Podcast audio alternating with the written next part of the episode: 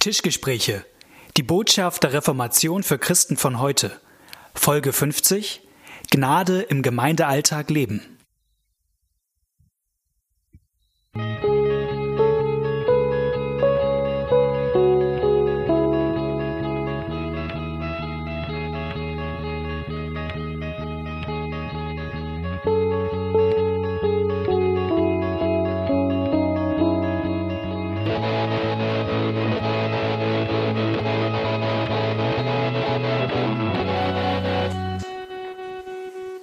Herzlich willkommen bei den Tischgesprächen. Schön, dass ihr heute wieder mit dabei seid. Moin Knut. Moin Malte, schön hier zu sein. Ich freue mich, dass du da bist und ja. wir sind, ja, was soll ich auch sagen? Ne? Ja, richtig. Ich kann auch wieder gehen. Du kannst ja Monologe halten. Ja.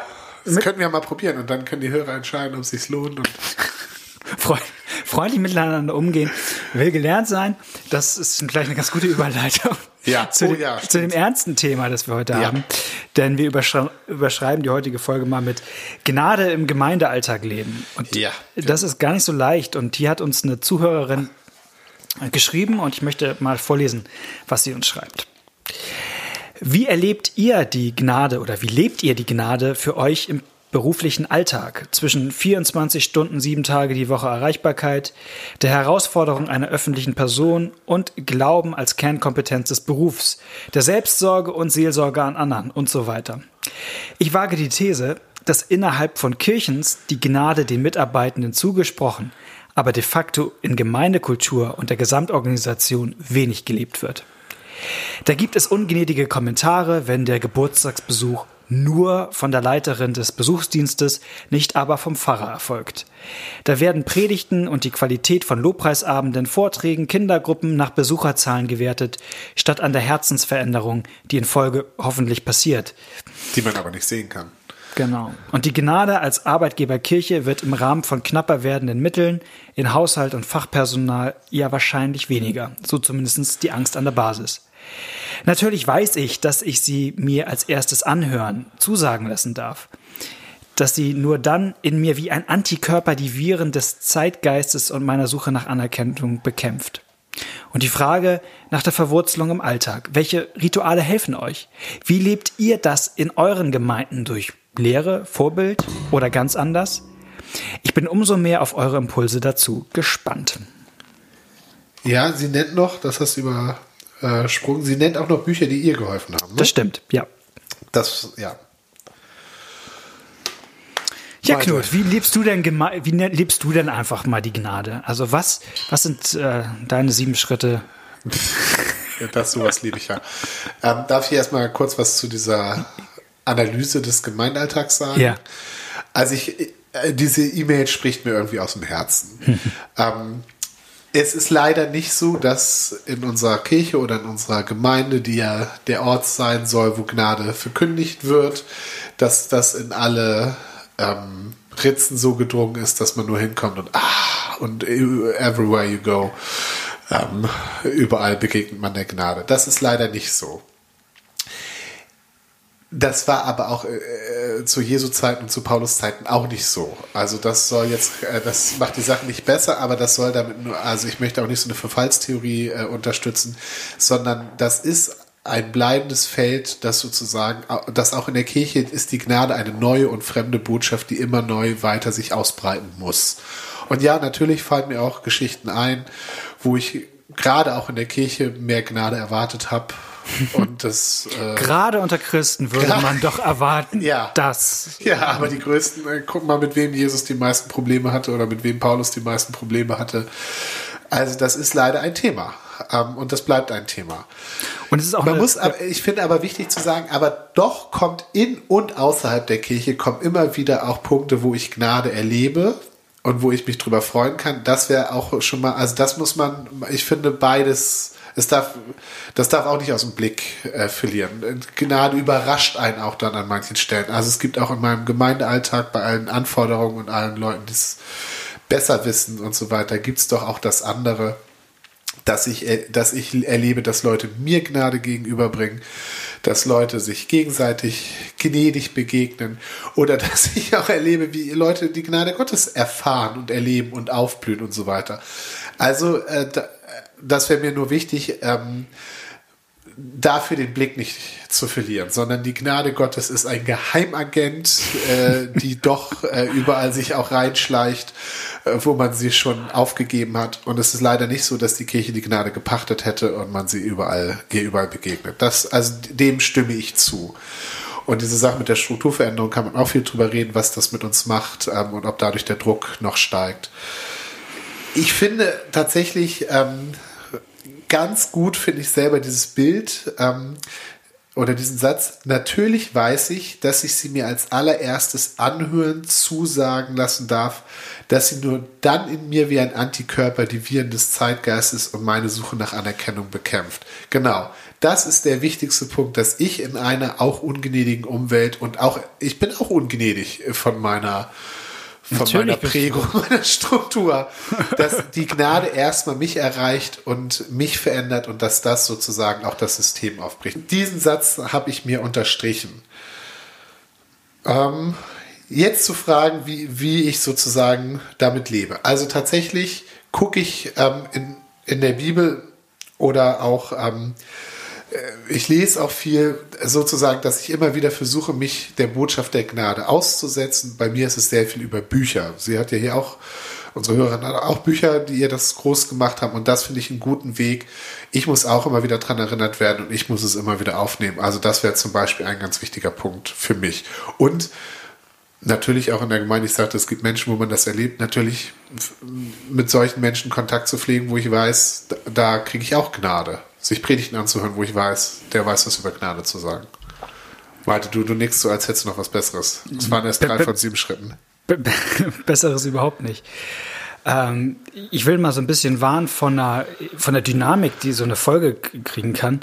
Ähm, wir sind jetzt hier die Jungs, die immer über Gnade reden. Ja. Und wir wissen, da draußen gibt es Gemeinden, die sind ungnädig miteinander. Da, äh, aber wir erzählen jetzt mal, wie die echten ja, gnädigen so Gemeinden. Überhaupt nicht, überhaupt nicht.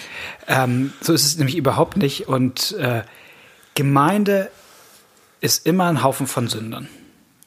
Und zwei Typen, die sich zusammensetzen, einen Podcast zu machen, sind zwei Sünder, die sich zusammensetzen, einen Podcast zu machen. Die, also auch ich merke doch in meinem Leben, wo ich ungnädig bin genau. und so weiter. Und ich würde sogar nochmal, Gnade ist zuerst nicht etwas, was ich lebe, sondern was ich höre. Aha, das ist, glaube ich, schon das Entscheidende. Das mal erklären. Weil ähm, ich, ich glaube, die, wenn es um Gnade geht, ist das Wichtige, das eigentlich Wichtige nicht, dass wir als Gemeinde ein Ort werden, wo wir alle gnädig miteinander umgehen. Das ist schön, das sollen wir auch machen. Der Auftrag ist da von Jesus. Die Realität ist nur, wir sind Sünder und das heißt, Gemeinde ist, ist immer ein Ort, wo wir verletzt werden. Es gab mal einen Prediger, der hat gesagt, ich habe das immer bei Gemeindebegrüßungsabende so gemacht. Ich habe gesagt, herzlich willkommen unsere Gemeinde. Ähm, schön, dass Sie sich hier uns anschließen wollen. Gehen Sie davon aus, dass das ein Ort sein wird, wo Sie die schlimmsten Verletzungen Ihres Lebens erfahren werden. ist natürlich super krass. Aber Gemeinde ist ein Ort, wo wir, wo wir auch mit einer gewissen Intimität irgendwie gemeinsam unterwegs sind. Und das heißt, und wenn das Sünder miteinander tun, dann ist Gemeinde ein Ort von Verletzung und ein Ort, der deshalb hören muss, dass Jesus sie da trägt. Und zwar, wo wir aneinander schuldig werden. Und wenn Gemeinde aus Gnade lebt, dann heißt das in erster Linie nicht, dass wir, das, natürlich sollen wir auch gnädig miteinander umgehen, aber das ist nicht das, worum es in erster Linie geht, sondern dass wir, als welche, die aneinander schuldig miteinander werden, von Jesus wieder hören, und dafür habe ich euch, habe ich es für euch getragen. Und das ist, glaube ich, wichtig, weil wir sonst Bonhoeffer, über den wir in der letzten Folge geredet haben, hat mal gesagt, der, der, der größte Feind von Gemeinschaft ist der Traum von Gemeinschaft. Mhm.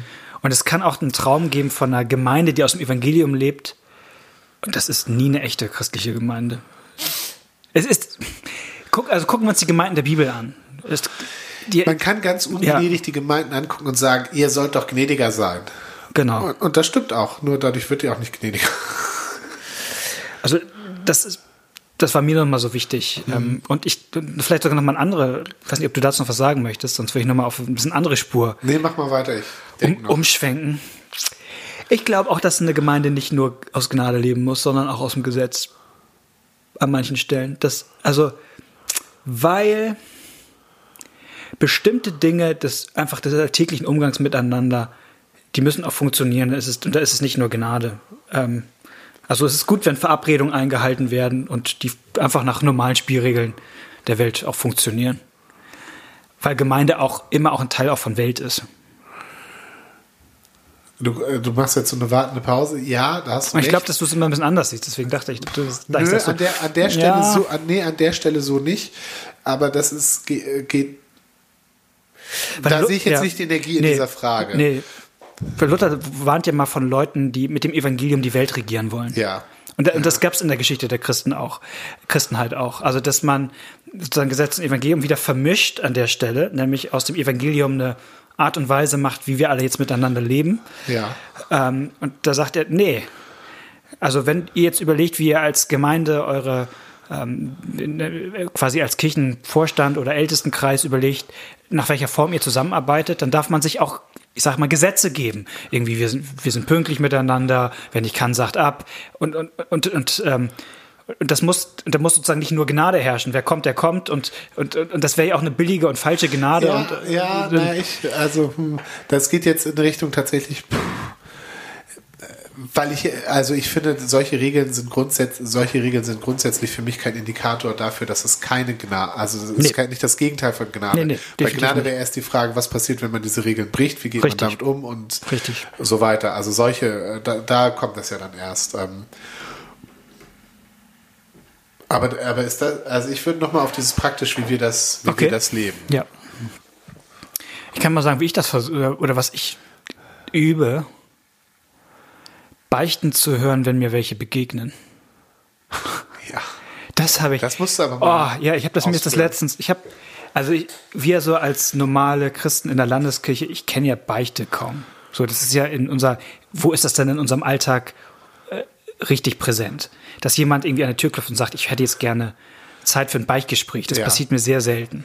Ja. So, und dann sagt, okay, jetzt führen wir ein Beichtgespräch. Und dann geht in meinem äh, Kopf ein Schalter um und sagt, okay, jetzt bin ich in einem Beichtgespräch. Das passiert ja sehr selten. Aber ich habe mal auch auf einem anderen Podcast von den Thinking Fellows ähm, gehört, wo die so von Beichten, über Beichtgeschichten erzählt haben. Und ich gemerkt habe, es geht um was ganz anderes. Nämlich, wenn Menschen aus ihrem Leben zu erzählen, zu merken, wenn sie einem was beichten. Und merken, oh, hier habe ich gerade Mist gebaut, hier habe ich gerade was falsch gemacht. Und ich merke, und ich, bin oft gar nicht auf dem Sensor, dass das eine gerade eine Beichte war. Und warum das entscheidend ist, ist, dass ich dann verpasse, den Leuten Vergebung zuzusprechen.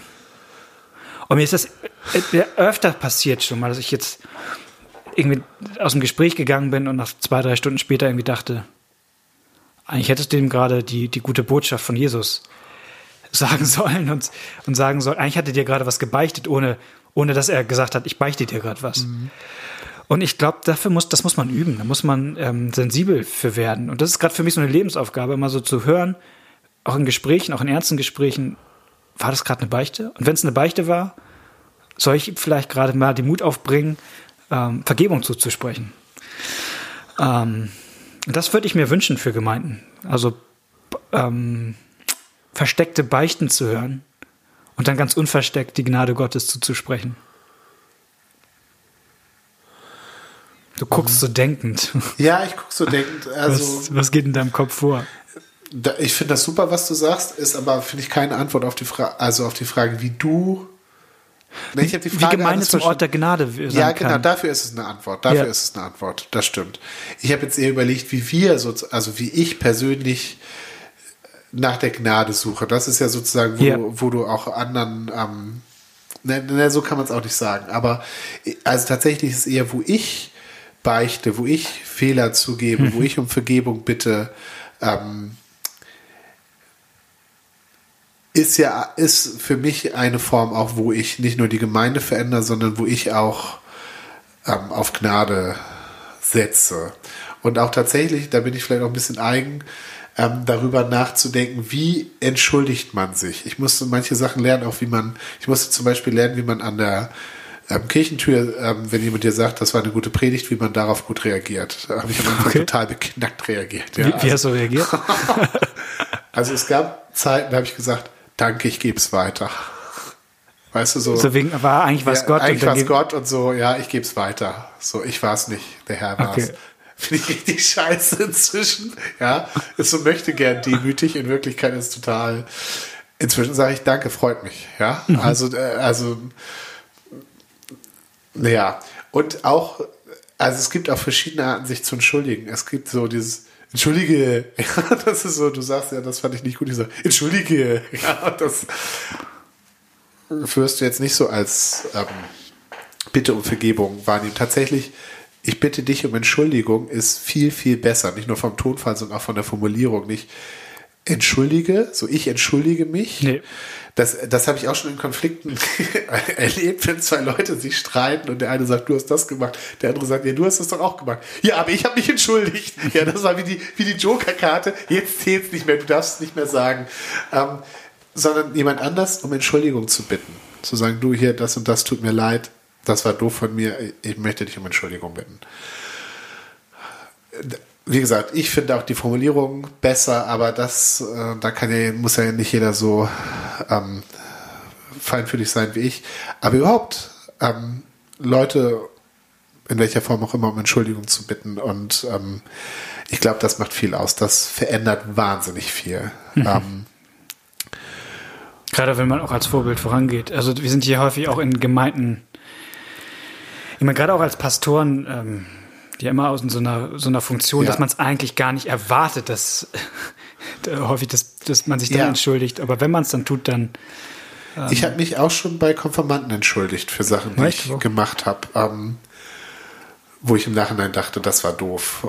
Und ich habe überhaupt nie das, also ich habe das gemacht, weil ich fand, dass, dass es angemessen war, dass die das hören, dass ich dann Fehler gemacht habe und dass mir es leid tut. Und das, aber ein interessanter Effekt ist, dass ich überhaupt nicht das Gefühl habe, dass ich dadurch bei denen verloren habe. Dass sie denken, äh, der Pastor hat einen Fehler zugegeben. Überhaupt nicht ja. sondern tatsächlich eher, dass das ähm, Vertrauen geweckt hat Ja. und äh, ein, ups, da kommt ein Erwachsener. weil Verletzlichkeit oft im Grunde ja auch erst Vertrauen Ja. baut. Wie gesagt, das ist jetzt keine Taktik, so mache ich das. Um, Ja, ja.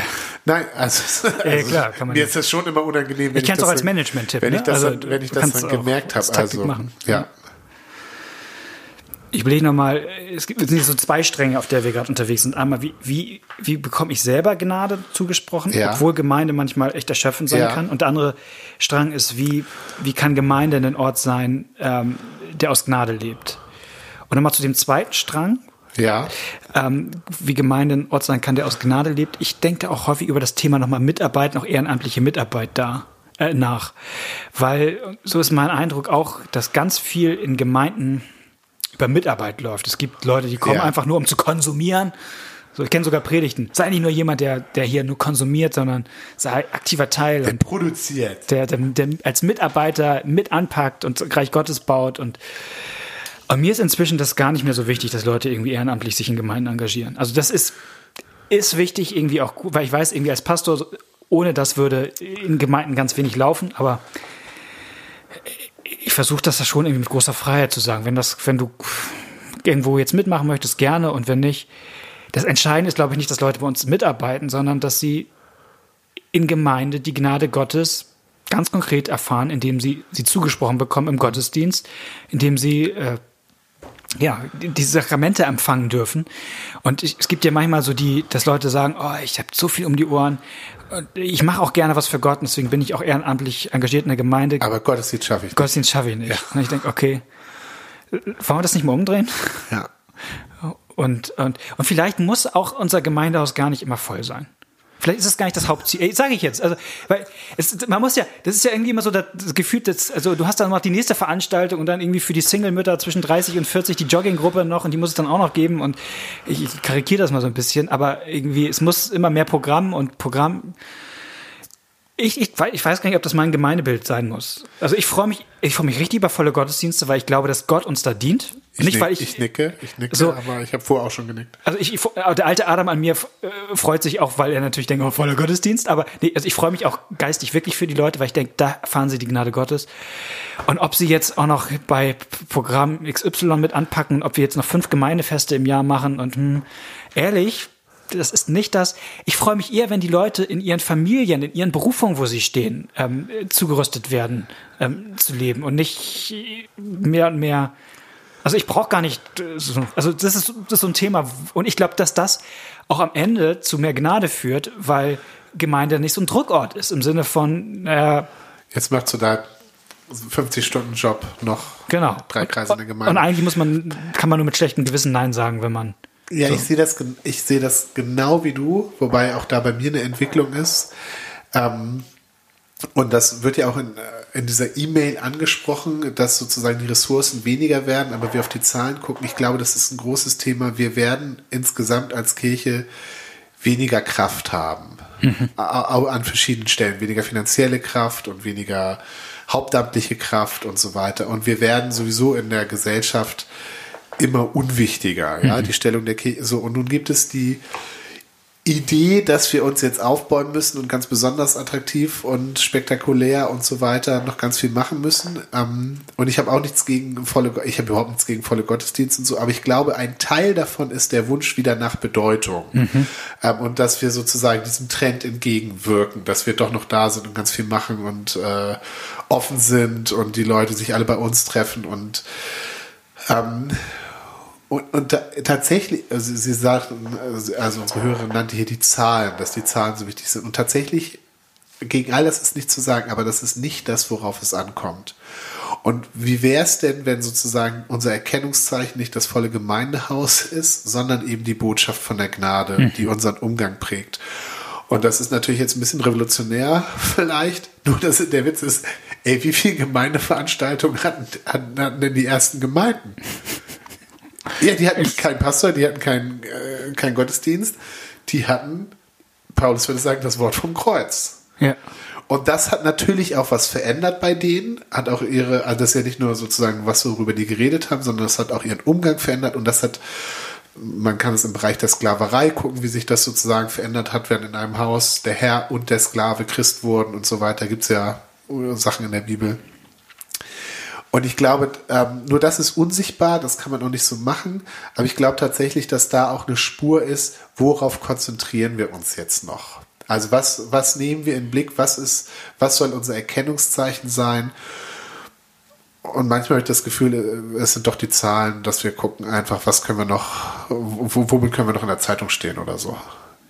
Also das muss man sagen, die Botschaft der Gnade ist jetzt, wenn sich zwei, die sich zehn Jahre lang gestritten haben, wenn die sich ähm, aussprechen, versöhnen und vertragen und einander vergeben, dann ist das nichts, was in der Zeitung steht.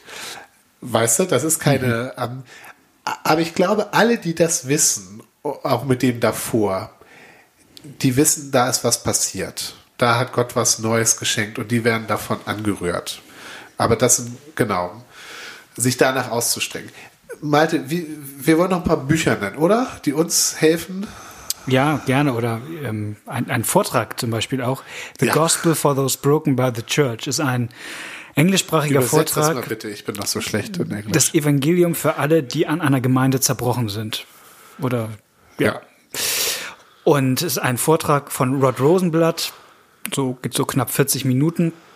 Und äh, er, er macht im Grunde schon eine, geht schon los mit einer starken Beobachtung. Es gibt ja nicht nur die anonymen Alkoholiker, es gibt auch den Club der anonymen Christen. Leute, so eine Selbsthilfegruppe im Grunde, die sagt, wir ertragen das nicht mehr mit Gemeinde. ja. Und, äh, und er versucht, der ganze Vortrag ist, ist im Grunde, ihn, sag mal, das Evangelium wieder zuzusprechen und auf eine ganz eindrucksvolle Art und Weise. Ähm, ja, und, und, und die Realität ist eben, dass Menschen an, an Gemeinde zerbrechen und trotzdem gibt es eine gute Nachricht. Die gute Nachricht ist zuerst, dass Jesus an dir festhält und ähm, auch manchmal trotz Gemeinde. Und manchmal, und manchmal auch trotz Gemeinde. Ja. Und dass Jesus sogar an der Gemeinde festhält, Ja. obwohl sie noch fleckig und voller Runzeln ist. Und die Verheißung gilt, dass Jesus daran arbeitet, dass er sie eines Tages ohne Flecken und ohne Runzeln als seine Braut heiraten wird, sozusagen. Das Bild, das die, das Alte Testament häufiger mal für das Volk Israel benutzt und was man, glaube ich, auch sehr gut für die Gemeinde Gottes nutzen kann, ist häufig das auch der Hure. Das ist so ein taucht meistens nicht so in unseren Leitbildern und, und Gemeindediskussionen. Na, ist ja auch kein Leitbild, aber ähm, nee, also mir ist das nochmal, so einen nüchternen Blick auf Gemeinde äh, zu haben, den finde ich manchmal unglaublich hilfreich. Ja, und, und also auch zu wissen, dass es eben Jesus nicht anders ging mit Ja. den Frommen zu seiner Zeit, mit den Jüngern. Ja, die Jünger reden auch auf dem Weg, wer kann der Größte sein, wer ist hier der Größte Ja. und so weiter. Das sind die Sachen, die sie beschäftigen. Ähm, und wenn Jesus sagt, dient einander, dann äh, stößt das auch erstmal auf Widerstand. Also das ist sozusagen, äh, die, die Gnade wird, die Botschaft der Gnade kommt in ungnädige Herzen und eine ungnädige Welt. So. Aber sie tut da auch was. Du hast gerade gesagt, Bücher. Gibt es was anderes, was du empfehlen würdest? Also ich ähm, habe jetzt noch mal bin ich wieder auf ähm, Philipp Jensi gekommen, der ja auch gerade zu dem Thema Gnade, ähm, Gnade ist nicht nur ein Wort und ähm, was ist eigentlich mit der Gnade passiert, wo auch diesen Fragen noch mal nachgeht. Ähm, das sind das sind noch mal so Sachen, also die- der das jetzt sozusagen direkt direkt anspricht. Ähm, ach, eigentlich alle gute, alle guten Predigten und, und Bücher, die, die Jesus als und hier seine Gnade im Mittelpunkt stellen. Also da haben wir Bogierz ist zum Beispiel auch was, äh, was mich freut. Ähm, Sachen, die mich auch überführen, meiner, meiner Ungnädigkeit und dann Ja. Gottes Gnade mit mir. Denn wie gesagt, das Vielleicht ist, ist ja das auch, Hauptproblem ja gar nicht nur die anderen, ne? Nein, da, nein die, die, die anderen sind da, wo es weh tut. Die anderen Ja, sind da, wo es weh tut. Und man hat zu sagen, also ich habe meine Vorstellung von der Gemeinde und dass man da gnädig miteinander umgeht. Und die Realität sieht ganz anders aus. Und das verletzt, und das ist auch, also das sind ja auch Verletzungen, die berechtigt sind, ja. Ähm, und dann hilft es mir auch, dass Gott mir äh, die Teile meines Herzens zeigt, wo ich auch so bin. Ja, da, damit ich nicht den Ungnädigen gegenüber so ungnädig werde und sage, was so. Danke Gott, dass ich nicht so bin wie der Pharisäer. Ne? Genau, ja, genau. Ja, vielleicht war es das, was wir heute dazu zu sagen haben, dass Jesus, das finde ich eigentlich ein schönes Bild, ne? dass Jesus erhält an seiner Gemeinde fest, auch wenn sie mal ungnädig ist. Und, und dass diese Botschaft, glaube ich, dann manchmal auch Gnade freisetzt. Paradoxerweise. Ja, ich ja, hoffe, und sagen wir es doch einfach, nicht nur hält dran fest, sondern Jesus ist auch echt gut, selbst mit Ungnädigen. Also das kann man doch bei den Jüngern auch sehen. Also Jesus ist doch echt gut, auch mit den Ungnädigen. ja, Also da gibt's Hoffnung. siebenmal oder nur siebenmal? Nein, Jesus hat da eine andere Mathematik. Sehr gut. Ähm, wir hoffen, es hat irgendwie ein bisschen weitergeholfen zu dem Thema. Und schreibt uns gerne. Schreibt uns eine E-Mail, tischgespräche.gmx.net, Tischgespräche mit AE oder Facebook oder Twitter. Wir wünschen euch noch eine schöne Woche Ja, und bis, bis bald. dann. Tschüss.